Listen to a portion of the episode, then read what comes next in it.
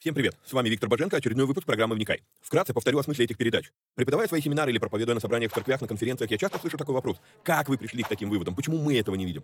Я заметил, что у людей в голове часто лишь набор вырванных из контекста строчек из Библии.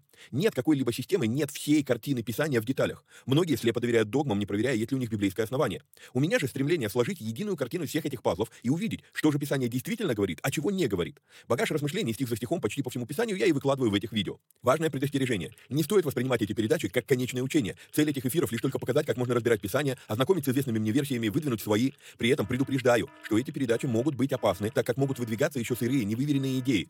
Я дерзаю их озвучивать, потому что хочу, чтобы мы все восстановили навык размышлять, а не тупо верить всему, что мы смогли нагуглить, прочитать, слепо доверять чьим-то мыслям. При этом, пожалуйста, не надо, посмотрев несколько выпусков, кидаться и исправлять своих знакомых слушателей. Эти передачи для более корректного личного понимания текстов Библии, а не для бунтов в собраниях. Писание действует через внутреннее преобразование, а не через громкие внешние события. В этих эфирах за беспрекословный авторитет принимаются только 66 книг канона Священного Писания. Второканон, Талмуд и прочие апокрифы мы можем рассматривать и часто рассматриваем. Но для меня они лишь мнения, которые имеют право на существование, но не являются глазом с небес. И да, я отдаю себе отчет, что и сами эти передачи тоже по своей сути апокрифичны. Теперь немного технической информации. К сожалению, времена, когда можно было рассчитывать только на Facebook и YouTube, ушли в небытие. Какие-то соцсети запрещают власти, какие-то соцсети сами запрещают нас. YouTube на Западе уже приобрел репутацию видеогулага за навязывание своей повестки и подавление несогласных. И кто знает, что и кто еще надумает запретить нам или запретить нас.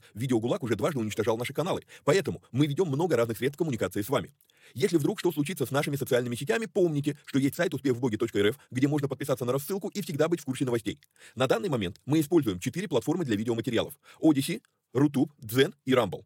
Ну и пока еще используем видео ГУЛАГ. Ссылки на все эти каналы стараемся добавлять под каждое видео. Кстати, может кто не знает, но на видеоплощадках можно ускорить воспроизведение. Мне кажется, что я говорю довольно медленно, поэтому в записи можно смело вставить скорость в полтора раза быстрее. Помогайте нам находить отрывки, достойные того, чтобы выложить их в виде сторис, рилс, шортс, клипов. Если увидели хороший лаконичный отрывок, пишите в канале на телеге. Название видео, где увидели этот сегмент и какая минута.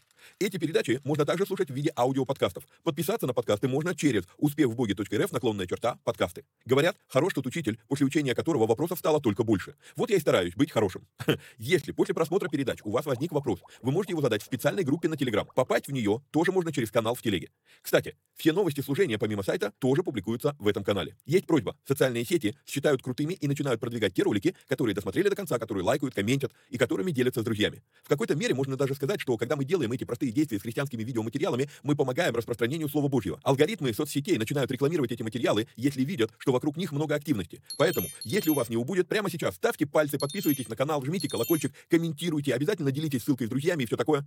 Поехали!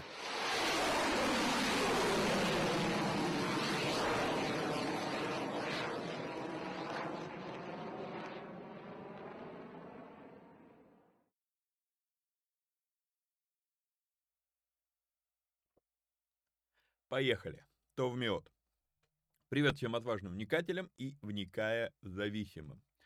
Сразу разберемся со всеми объявлениями. Напоминаю, что если вам нравятся эти эфиры и у вас есть такая возможность, то нужно поддержать эти эфиры материально.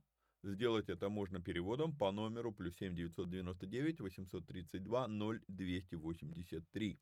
Спасибо тем, кто это уже делает, но буду об этом напоминать. Напоминание – это вещь полезная. А, помимо этого, напоминаю, что у нас работает а, платный канал Боженко Премиум, в котором мы а, выкладываем переводы человеческие, не автоматические, человеческие переводы а, нашего любимого епископа Тиди. Полные версии раз в две недели выходит перевод. А полные версии, там, ну, последние несколько переводов там были по там, час сорок, час двадцать, там длинные проповеди у него. Вот. А, помимо этого, а, я приоритет отдаю общению в этой группе. А, если там есть вопросы, то стараюсь быстро находить время на них ответить и ответить более полно, более подробно. Попасть в эту группу можно, пройдя по ссылке успехвбоге.рф, наклонная черта, премиум. Напоминаю, что там есть две недели платного участия, то есть вы можете зайти, зарегистрироваться, побыть в группе, посмотреть, увидеть, надо вам это или не надо. Если решите, что не надо, то надо выйти из группы. Но выйти из группы надо правильно, чтобы с вас все-таки не списывали деньги. Недавно об этом узнал. Вот, а, получается, так, ну, там есть определенные шаги, которые надо сделать. А, поэтому решите выходить, напишите мне, что как выйти правильно. Я, я дам вам ссылку, как это делается правильно. Вот, помимо этого, недавно узнал, что есть, а, ну, повторилась еще раз эта история, что есть момент, когда человек зарегистрировался в этой группе сразу платно, но в группу не попал а, ни первый, ни второй раз я так и не узнал, в чем причина, потому что я перенаправляю людей к авторам того бота, который отслеживает, ну, подписки. Вот, и там решается. Но этот вопрос решается. То есть, если вы подписались, но в группу не попали, обязательно напишите мне в нашем канале в телеге. Вот, и я тогда переключу вас на поддержку, на суппорт, и они разберутся, в чем дело, чтобы вы все-таки в группе были. Вот, как я говорил, попасть в эту группу можно по ссылке успехвбоги.рф наклонная черта премиум. Вот. А, и а, последнее а, стандартное наше объявление, да, что если вы смотрите эти передачи на Рутубе, на Рамбл или Одиссее, а Иов второй разбор Иова, он а, именно там и выкладывается, вот, а, то да, напоминаю, на этих трех платформах отвратительно построена работа с комментариями, для меня, как для автора контента. Вот, а для вас, может быть, это и удобно, но я зачастую могу даже и не знать, что вы там что-то написали. Поэтому, если вы хотите что-то написать, и чтобы я это, а, на это отреагировал, я это увидел, то, пожалуйста, пишите комментарии в нашей группе в телеге. Под каждым анонсом, вот новая передача «Вникай», под ней есть возможность прокомментировать. Нажали комментарий, попадаете в чат и пишите там тогда я увижу, тогда, ну, если, если требуется моя реакция на ваш комментарий, то я смогу отреагировать. Вот, помогите мне, как говорил Тиди, помочь вам. Вот.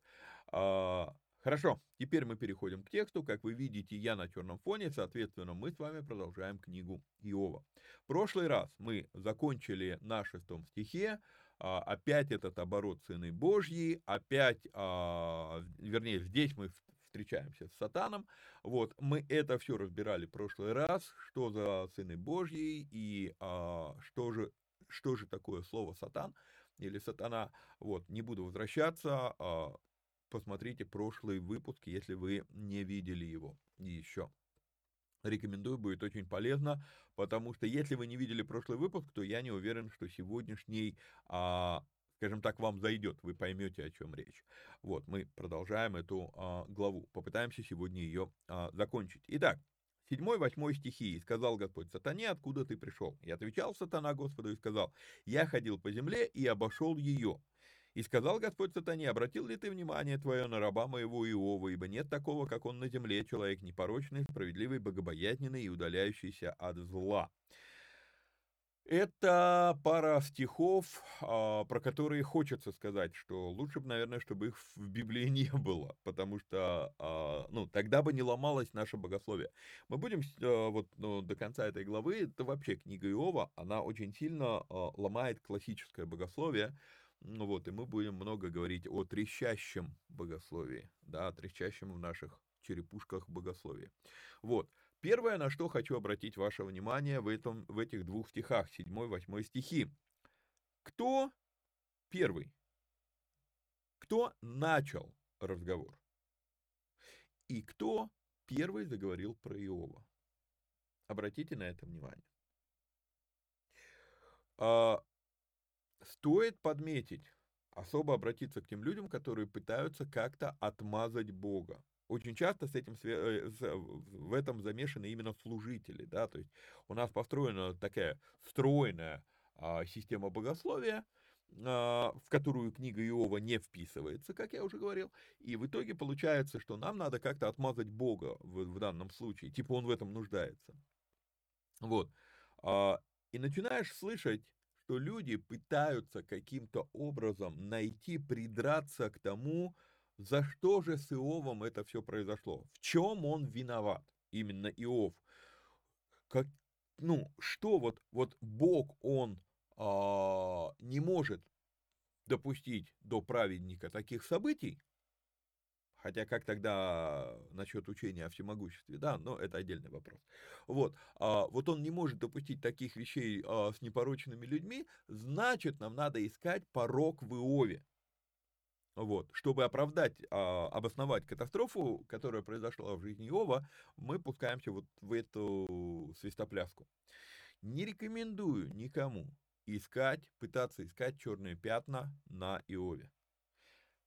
В восьмом стихе сам Бог сказал про Иова, что Иов человек непорочный. Непорочный значит в нем нет порока, и можете даже и не искать. Окей? Okay?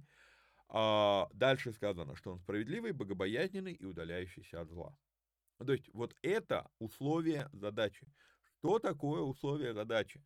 Кто забыл или не учился в школе, напомню, что когда ты берешь учебник математики, там алгебры, там геометрии, то там есть упражнения, которые надо решить. И во всех этих упражнениях, когда ты их оформляешь в, в своей тетради, то ты должен записать, что тебе дано. Дано то-то, то-то, то-то, то-то. И вот с этим набором данных нужно прийти к какому-то решению. И условия задачи в книге Иова из уст самого Бога, что Иов непорочный, справедливый, богобоязненный и удаляющийся от зла. Поэтому не надо искать на Иове черных пятен, не надо пытаться отмазать Бога в данном случае. Вот. А, и отсюда след, как следствие вывод. Вся эта история, все то, что произошло в жизни Иова, ни разу ни за что не наказание. Очень часто слышу эти разговоры, что вот за что же мне вот это.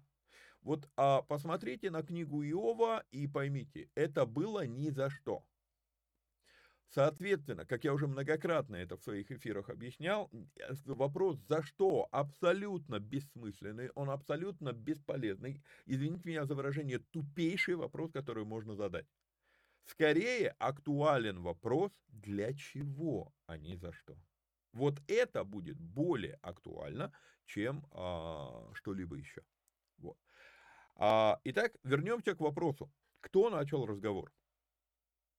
Мы с вами видим, что и сказал Господь сатане. То есть разговор начал Господь сатаной.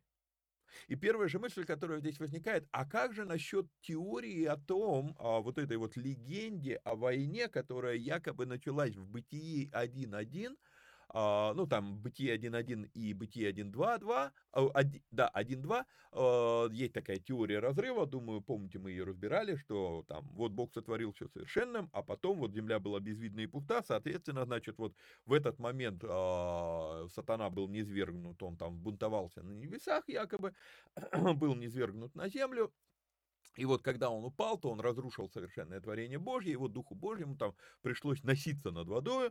А, тут еще вот это слово не совсем верно подобранное в переводе. А, и поэтому вот, ну, вот эта вот теория.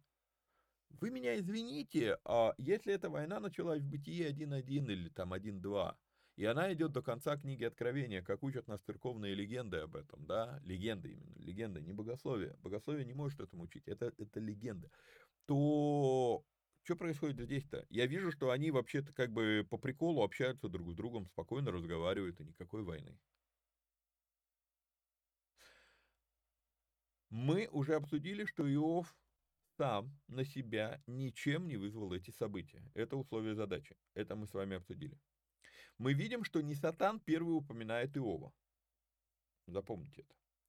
Сатан не является инициатором этих событий, он лишь исполнитель этих событий. А инициатор всего происходящего – Бог. У, -у, у, не лезет, богословие трещит. Вау! И вот эта история, на мой взгляд, является одной из самых веских причин, почему прихожане в церкви шарахаются от служителей и вообще от всяких иерархий. А, когда мы пытаемся говорить на черное-белое, мы отталкиваем людей от познания Бога, как Он есть. Нам, как служителям, профессиональным служителям, преподается богословие, которое выстроило стройную картину Бога, а, и спихнули Бога вот в эти рамки, в свои рамки, рамки своего очень ограниченного ума, да, и теперь служителей учат этим же стройным фантазиям. В итоге, когда служитель оказывается ну, на должности, И к нему приходят люди, люди-то видят, вот они читают, да, мы же говорим, читайте Библию, да, и люди читают Библию, они видят вот эту всю ситуацию, да, они видят, что прямо сказано, что Бог инициатор того, что произошло с Иовом, они идут к служителям с вопросами, как это так. И тут мы пытаемся впихнуть им невпихуемое. А, мы выворачиваем текст наизнанку и говорим, ну, смотри, сатан же плохой, да, плохой, плохой, ну, значит, он виноват. И вот когда мы пытаемся пропихнуть таким образом то, что нам преподают в теологических учебках, а, чье-то богословие, то люди видят, что оно конфликтует, вот это богословие конфликтует с текстами Библии. И люди теряют поэтому доверие к служителям, которые пытаются это пропихивать. Понимаете? Если мы не знаем, как что-либо объяснить в Писании, то неверо... самый важный навык в истории, в жизни служителя, это навык научиться говорить «мы не знаем, как это объяснить» а не выворачивать тексты наизнанку. Хотя чего тут не знать, мы в прошлом эфире уже ссылались э, с вами на Исаю, на э, Иезекииля, там становится все понятно, э, хотя и оскорбляет наше воспаленное самолюбие. Вот, вот, вот тут вот очень-очень-очень-очень важная вещь, которую я хочу, чтобы, а, если вы служитель, то вы это услышали, усвоили, может быть, переслушали несколько раз мысль, которую я пытаюсь сказать. Не надо выворачивать тексты наизнанку. То есть человек пришел к тебе с текстом, а, и ты не знаешь на него ответа, ну скажи «не знаю». Какие проблемы-то? Окей, идем дальше. И сказал Господь сатане, обратил ли ты внимание, на, а, внимание твое на раба моего Иова? Ибо нет такого, как он на земле, человек непорочный, справедливый, богобоязненный, удаляющийся от зла. И отвечал сатана Господу и сказал, разве даром богобоязненен Иов? Не ты ли кругом оградил его и дом его, и все, что у него? Дело рук его ты благословил, и стада его распространяются по земле. Но простри руку твою и коснись всего, что у него, благословит ли он тебя? Хотя Бог и выступает инициатором разговора про Иова. Не Бог и не Писание предполагают мысль, что непорочность Иова – это следствие его процветания. Заметьте, как Сатан, а его задача извернуть картину, да, переврать картину, а он лжец, отец всякой лжи, а он переворачивает, он, он ставит непорочность Иова в зависимости от процветания. Это, вот это обвинение сатаны. Вот это важно видеть. И сатан пытается увязать между собой процветание и набожность. Павел позже скажет нам удаляться от людей, которые связывают благочестие и прибыток. А, правда, там картина такая, а, из-за того, что люди не привыкли читать в контексте, люди, ну, практически все, кого я слышал по говорящим по первому Тимофею, перевирают смысл этого текста отдельно. Дойдем до туда, будем разбирать. Итак, особенность врага душ человеческих в том, что он постоянно оспаривает твои мотивы. А верно ли Бог сказал, что, что если вы включ... Э, что нельзя не есть никакой плод? Нет, неверно, отвечает Ева вот от всех деревьев можно есть, а этот, э, этот нельзя трогать, потому что тогда мы умрем. И что? Да нет, не умрете. Бог просто боится, что вы станете как он. То есть мысль, которая там скользит, да, вот когда змей говорит, она, она именно в этом, ну, в этом ракурсе. То есть особенность врага душ человеческих в том, что он постоянно оспаривает твои мотивы. И здесь то же самое. Он оспаривает мотивы непорочности, непорочной жизни Иова. Другой ракурс здесь в том, что вопрос «разве даром?» звучит из сатана. А не обозначает ли это, что концепция «даром это правильно» является сатанинским извращением концепции взаимности, про которую Библия говорит постоянно? Это настолько глубокий вопрос – что, наверное, даже не стоит туда вникать. Просто надо кое-что увидеть. Наше учение о халяве во всех ее видах, во всех ее проявлениях, а не является ли оно сатанинским извращением концепции взаимности? потому что я не вижу халявы в Библии. Взаимоотношения с Богом не являются результатом халявы. А, да, принесена жертва. Этой жертвой человек может войти в, это, в общение с Богом. Но это не была халява, за это пришлось заплатить дорогую цену. Самому Богу пришлось заплатить. И вот здесь вот дальше, когда ты вошел в эти отношения, а дальше все зависит от твоих усилий.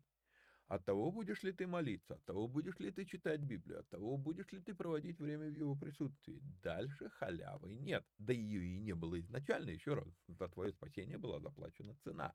И вот это вот, э, ну, еще раз, учение о том, что что-то может быть даром, потому что это церковь, я просто задам вопрос. Я не буду отвечать, я не буду говорить свое мнение на эту тему. Я просто задам риторический вопрос. Не является ли это сатанинским извращением концепции взаимности, про которую очень много говорит Библия? Идем дальше. А, до 11 стиха мы прочитали, но простри руку твою и коснись всего, что у него, благословит ли он тебя. И сказал, и опять Господь сатане говорит, вот все, что у него в руке твоей, только на него не простирай руки твоей. И отошел сатана от лица Господня. После комментария, вот, который мы делали по 11 стиху, нисколько не удивительна мысль, что набожность еще и не является гарантией или страховкой от катастроф. Многие, много, сколько раз я это слышал, люди говорят, ну вот, я все правильно делаю, ну, там в церковь хожу, там молюсь, там жертвую, там десятины соблюдаю, там и так далее, и так далее. Но почему в моей жизни вот это все? И люди начинают там пытаться как-то, а, ну, когда задается этот вопрос, там, ну, значит, вот, значит, есть за что. Послушайте, мы с вами из условия задачи в книге Иов, мы с вами видим, что такие вещи могут происходить ни за что. То есть, еще раз прочитаю эту мысль. После комментария к предыдущему стиху. Нисколько не удивительна мысль, что набожность не является страховкой от катастроф. Однако, мы с вами это увидим во второй главе, набожность является гарантией твоей личной сохранности, сохранности твоей души огромная, глубокая вещь, ну, во второй главе, надеюсь, не забуду разобрать ее. В случае с Иовом набожность еще и оказалась гарантом компенсации потерянного в итоге этой книги. То есть в итоге этой книги с Иовом все будет хорошо и очень даже хорошо. А, однако, если греческая мифология, доминирующая в церкви, верна, и на небе идет война между Богом и дьяволом, то почему Бог тут запросто отдает имущество Иова в распоряжение сатане? Просто вопрос задайте себе. А почему запросто дает сатане отойти? И отошел сатана от лица Господня. Почему не шваркнул его молнией-то, ну, чтобы просто ни Иов, ни, ни мы с вами, больше никто не... А, подождите, молниями тоже шваркали в греческой мифологии. А если мы еще с вами вспомним слова Иисуса из Евангелия от Матфея, разбирали это с вами, 13 глава, и, возможно, даже когда мы этот текст разбирали, я вам ссылался на Иова. Другую притчу предложил он им, говоря, «Царство небесное подобно человеку, посеявшему доброе семя на поле своем. Когда же люди спали, пришел враг его и посеял между пшеницу и плевелы и ушел. Когда взошла зелень и показался плод, тогда явились и плевелы. Придя же, рабы дома владыки сказали ему, Господи, господин, недоброе ли семя ты сеял на поле твоем? Откуда же на нем плевелы? Он же сказал им, враг человек сделал это. А рабы сказали ему, хочешь ли мы пойдем и выберем их? Но он сказал, нет, чтобы, выбирая пшени... плевелы, вы не выдергали вместе с ними пшеницы. Оставьте расти вместе и то, и другое до жатвы. И во время жатвы я скажу жнецам, соберите прежде плевелы и свяжите их в связки, чтобы сжечь их, а пшеницу уберите в, жит... в житницу мою. Вот а, о том же самом. То есть да, нету, нету войны, а речь идет о том, что, ну окей, вот это вот пусть будет. Пусть будет до времени. Изначально конкретно сказано, что до этого будет время. И мы с вами уже говорили, и э, пара человек мне прям комментировала, уже писала, Исайя 45.7. «Я образую свет и творю тьму, делаю мир и произвожу бедствие. Я, Господь, делаю все это». Сам Бог говорит, я это делаю. Ну окей, э, использую, э, использую для этого сатану. В данном случае, в случае Иова. А, разбирали с вами Исайя 45.7, не буду возвращаться туда. Факт остается фактом.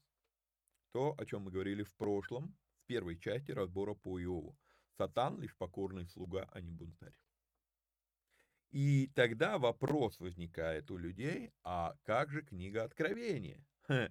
Вспоминайте первое занятие по книге «Бытие». Вспоминайте Матфея 13.30, то, что только что читали. Когда стройка будет закончена, строительные леса разбирают и выкидывают. Они свою функцию выполнили. Мы это с вами проходили. Читаем дальше. А, так, я все еще в Исаии. Читаем Иова. 13 стих. А, и, ну, 12 сказал Господь сатане, вот все, что у него в руке твоей, только, а, только на него не простирай руки твоей, и отошел сатана от лица Господня. И был день, когда сыновья его и дочери его ели и вино пили в доме первородного брата своего. И вот приходит вестник к Иову и говорит, валы орали, орали, да, а и ослицы паслись подле них, э, как напали савияне и взяли их, а отроков а, поразили острием меча, и спасся только я один, чтобы возвестить тебе. И дальше идет целая череда плохих вестей для Иова. Но я хочу вернуться в 13 стих и задаться вопросом, а он вообще зачем здесь? Какое отношение вот он здесь имеет к тексту. Ведь можно было, да, окей, прокручу вниз, да, а, где у нас тут, да, вот 18 э, стих, еще, то, еще этот говорил, приходит другой, сказывает, сыновья твои и дочери твои ели и вино пили в доме первородного брата своего, и вот большой ветер пришел от пустыни там и так далее, короче, они все погибли. А, зачем 13 стих? Он, окей, был разговор, ну, скажем так, образно скажем, на, на, на, на небесах. Надо понимать, что всякий раз, когда мы говорим про небеса, на самом деле мы имеем в виду в духовном мире, да. Вернее, еще правильнее, но нам сложно будет это формулировать. Нету такого понятия, как духовный мир, есть понятие духовная сторона бытия. Есть материальная сторона бытия, есть духовное. Бытие одно, но есть вещи, которые чисто материальные, есть вещи, которые чисто духовные. А, и вот они, но, но это две стороны одной монеты, да, две стороны одной. То есть, ну, нам проще говорить духовный мир. Вот. А, в Новом Завете, в силу определенных ракурсов богословия евреев того времени, очень часто это заменялось Царство Небесное, да, то есть, а, но по сути, не, не про небеса речь, мы с вами сегодня знаем, что такое небеса, мы с вами знаем, как это, ну, что, как говорится, Гагарин в космос летал и Бога там не видал, вот, а, поэтому, поэтому, а, вот то, что происходило по 12 стих включительно, скажем, окей, на небесах, с оговорками на небесах. То, что происходит с 14 стиха, окей, четкая реализация того, что Бог сказал сатане. Вот, все, все, что у него есть в твоей руке, поэтому, ну, только его самого не трогай. Да? То есть, 13 стих не клеится. Он, он, он, он не на месте. Он должен быть там где-то в районе 18 стиха, но тогда это будет масло масляное, потому что в 18 стихе это все повторено, э, что они ели и пили в доме первородного брата своего. Зачем 13 стих на этом месте? Во-первых, мы ничего не знаем между тем, э, ну, сколько времени произошло между 12 и 13 стихом. Из этого стиха ну, новой информации мы не получаем. Позже она повторится, эта информация в 18 стихе, как я уже показывал вам. Поразмышляйте, зачем этот стих здесь. Поразмышляйте в сторону первенец упоминается, упоминается хлеб и вино. Как эти вещи связаны между собой? Этот стих на самом деле заряжен глубинными смыслами просто неимоверно. Первенец Божий буквально перед тем, как быть убитым, тоже дал своим ученикам хлеб и вино. И все ученики погибли смертью мучеников, кроме предателя. Один умер позорной смертью. А, тоже есть какая-то интересная параллель. А, Иов абсолютно не порочен. Не пророческая ли это иллюстрация о чувствах Бога, о том, что происходит в этом мире, который Он сотворил? Вопросов становится больше, чем ответов. Поехали дальше по тексту. А, и вот приходит вестник к Иову, говорит, э, валы ороли и ослицы паслись подле них, как напали савияне и взяли их, а отроков поразили острием меча, и спасся только я один, чтобы возвестить тебе. Запомните, спасся я один, чтобы возвестить тебе. Еще один, э, еще он говорил, как приходит другой и сказывает, огонь Божий упал с неба и опалил овец и отроков и пожрал их и спасся только я один, чтобы возвестить тебе. Опять спасся я один, чтобы возвестить тебе. А, но я хочу здесь отвлечься от этой фразы «спасся я один, чтобы возвестить тебе» и обратить внимание на слова «огонь, огонь Божий». Но ведь не Бог это делает, а лишь а, позволяет сатане это сделать, нет? Ну, опосредованно получается, что это и Божий огонь.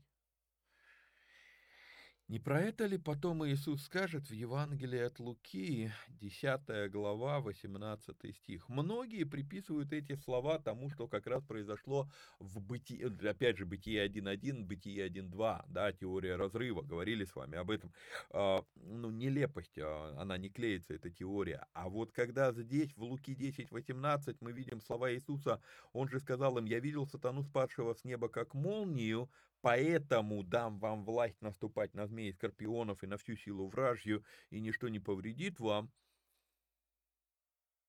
Опять богословие трещит. Ведь получается, что спадшего с неба это не изгнанного, а посланного. И опять же, если учесть, что небеса в Новом Завете практически постоянно обозначают духовный мир, и тогда третья книга царств 22 глава, 22 стих перестает быть загадкой. Вау!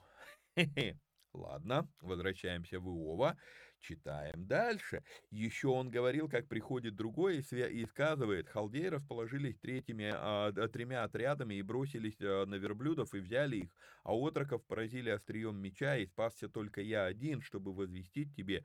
Еще этот говорил, заметьте, опять спасся только я один, чтобы возвестить тебе, это уже третий а, курьер с новостями. Еще этот говорил, приходит другой, четвертый, и сказывает, сыновья твои и дочери твои ели и вино пили в доме э, первородного брата твоего, и вот э, брата своего, э, и вот большой ветер пришел от пустыни и охватил четыре угла дома, и дом упал на отроков, и они умерли, и спасся только я один, чтобы возвестить тебе.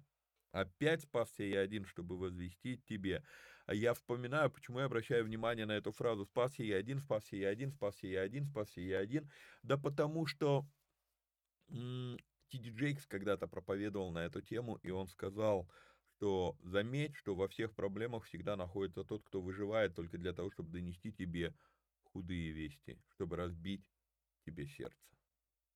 Заметьте. Да, то есть, ну, если бы вот все там погибли, да, то эти новости не пришли бы все в один раз как интересно все складывается. Тогда Иов встал, я смотрю, что передача сегодня будет коротенькая, ну да ладно, вот, не хочу я начинать вторую, вторую главу а, сегодня, вот, а, тогда Иов встал и разодрал верхнюю одежду свою, остриг голову свою и пал на землю и поклонился и сказал, «Нак я вышел из чрева матери моей, нак и возвращусь. Господь дал, Господь и взял, да будет имя Господне благословенно». Во всем этом не согрешил Иов и не произнес ничего неразумного о Боге. И вот эти три стиха, мы увидим повторение этих трех стихов во второй главе, а, но однако скажу уже сейчас об этом, потому что эти вещи нужно повторять несколько раз, это нужно, чтобы оно уложилось э, в голову. Во-первых, слово «поклонился». Слово «поклонился» в данном случае это слово «шахах», э, «шахах», вот. И это слово, э, оно всегда используется исключительно для поклонения перед Богом. Не обязательно перед Богом, как мы говорим с большой буквы, да, перед каким перед богами, но это слово именно не просто а, поклонился там, ну, просто на, нагнулся зачем-то, да, а поклонился именно как аспект поклонения. Однажды даже это слово в Библии шахах переведено как молитва.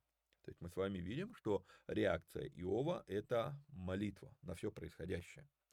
Исходя из описания творения, это видно. Но здесь впервые, если мы идем по хронологическому чтению Библии, прямым текстом заявлено, Иов говорит, Бог дал, Бог взял. Дает и забирает Господь. И при этом еще раз, еще раз хочу подчеркнуть эту вещь, включу вам а, оригинал, что когда говорится «Господь дал, Господь взял», то здесь используется сакральное имя Бога, тетраграмматон, Яхве. Вот оно. Яхве Натан, Бог. Я, ну, наверное, так и буду переводить. Яхве дал. Во Яхве лака. Лаках. И Яхве взял. То есть Опять же, здесь не получится ускользнуть по принципу Элохим, это не всегда переводится как Бог, не получится ускользнуть по принципу, ну, Господь, это, ну, может быть, э, слово Адуна использовалось как господин а в адрес людей, поэтому, а, ну, то есть тут однозначно речь идет именно о сакральном имени Бога. И когда Иов говорит эти слова, это то, что мы с вами будем еще повторять во второй главе, когда Иов говорит эти слова, Господь дал, Господь взял, да будет имя Господне благословенно. Важно обратить внимание, что 22 стих говорит, надо было Духу Святому, мы с вами верим, что Писание богодухновенно, надо было Духу Святому после именно этой фразы написать для нас с вами, чтобы у нас было библейское богословие, а не систематическое, которое вот кто-то там систему мировоззрений сформулировал, притянул Библию за уши и теперь пытается ее преподавать. Потому что по систематическому богословию Иов здесь говорит ересь. Господь дал, Господь взял. Но по библейскому богословию здесь Дух Святой говорит, во всем этом не согрешил Иов и не произнес ничего, то есть ни одного слова неразумного о Боге. То есть, когда Иов говорит вот эти слова в 21 стихе, это абсолютная истина, которую сам Дух Святой при составлении Писания подтверждает. Достойно внимания, я пишу такую вещь, достойно внимания и подражания, что во всей этой книге, во всей этой боли, во всей этой ситуации Иов не связывает, завязывает, бинтует, перевязывает. Иов всю книгу сфокусирован исключительно на Боге. Он не ищет крайнего, на кого свалить, а идет напрямую к Яхве. Как я уже говорил, слово «шахах», которое здесь использовано, оно переводится в 20 стихе э, как «поклонился». Это слово используется исключительно для поклонения перед Богом. То есть э, это очень важно понимать. А, теперь, я сказал, что шахаха это слово, которое, ну, поклониться перед любым богом, можно и идолу поклоняться, да, но вспоминаем условия задачи. В условии задачи сказано, что Иов не порочен. И если Иов не порочен, то я не могу себе представить, что не поро... Бог назвал бы непорочным того, кто поклоняется перед идолами. Соответственно, здесь мы с вами видим, что в 20 стихе он поклоняется именно Богу. Окей? То есть он не отвлекается на, извините меня за такой оборот, не отвлекается на пешек. Сквозь всю эту книгу он идет только напрямую к автору всего, в том числе и этих событий в жизни Иова. И вот тут вот и есть фундаментальное различие между э, христианским богословием. У нас куча других людей, куча а, э, не людей, личностей, на кого мы можем отвлекаться, опять же, связывать, завязывать, бинтовать и перевязывать, да, а, вместо того, чтобы идти к Богу и говорить, Господь, я за собой вины не знаю. А, почему это происходит, объясни. И в конце этой книги Бог скажет Иову, куда ты лезешь? Ты пытаешься мне, ну, меня разобрать по болтикам, меня понять? Ты меня не поймешь. Но факт который для меня вот а, достоин уважения и подражания в жизни Иова, мы с вами это увидим в 42 главе, будем это ну, в конце разбирать, мы с вами это увидим, что лучше поступить как Иов и услышать от Бога, куда ты лезешь, чем поступить как его друзья, которые пытались найти в нем вину. Или поступить как современное богословие, которое вообще отводит наше внимание от Бога и говорит, ну вот там дьявол, его надо связывать, завязывать, бинтовать и перевязывать, понимаете? А вот это очень важная вещь. У меня когда-то в жизни было много-много лет назад. Это вот это та вещь, которая сильно сформировала мое мировоззрение, почему мне потом было просто уже увидеть, в том числе и книгу Иовы и так далее, и так далее, а, именно вот в том свете, в котором а, мы ее будем разбирать и уже разбираем.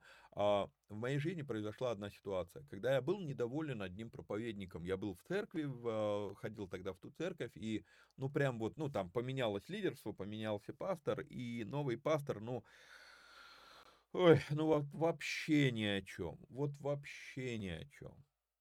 Было там 30 лет назад, почти 30 лет назад. Вот. А, как я считал, вообще ни о чем. И я начал, а, я начал тогда молиться, Господь, ну почему он все время проповедует вот, вот это, вот, вот это вот. И знаете, вдруг я услышал внутри себя такие слова. Когда тебе почтальон приносит письмо, и ты недоволен письмом, Тогда еще были почтальоны. Когда тебе почтальон приносит письмо, и ты недоволен почтальоном, ты обвиняешь почтальона или того, кто, его написал, того, кто написал письмо? И вот то, что происходит в жизни Иова, три друга, которые четыре к нему придут, действия сатана и так далее, и так далее, это все почтальоны. Но Иов, понимая всю сущность происходящего, он обращается к автору письма, а не связывает того, кто это письмо принес. Это очень-очень важная вещь для нашего понимания. На этом мы на сегодня будем заканчивать. Я не буду начинать вторую главу сегодня. Вот, честно скажу, просто не собрал всех своих заметок в одно место. Они у меня еще не собраны. То есть они у меня там куча разных программ. Вот, поэтому не готов я начинать вторую главу сегодня. Будем на этом заканчивать. Напоминаю, что надо подписаться, лайкнуть, прокомментировать, поделиться ссылкой. И если есть такая возможность, то поддержать эти эфиры материально. Номер телефона у вас на экране. Плюс 7 999 832 0283. Ну, а до следующей встречи вникайте самостоятельно. Всех вам благ и благословений. Пока-пока.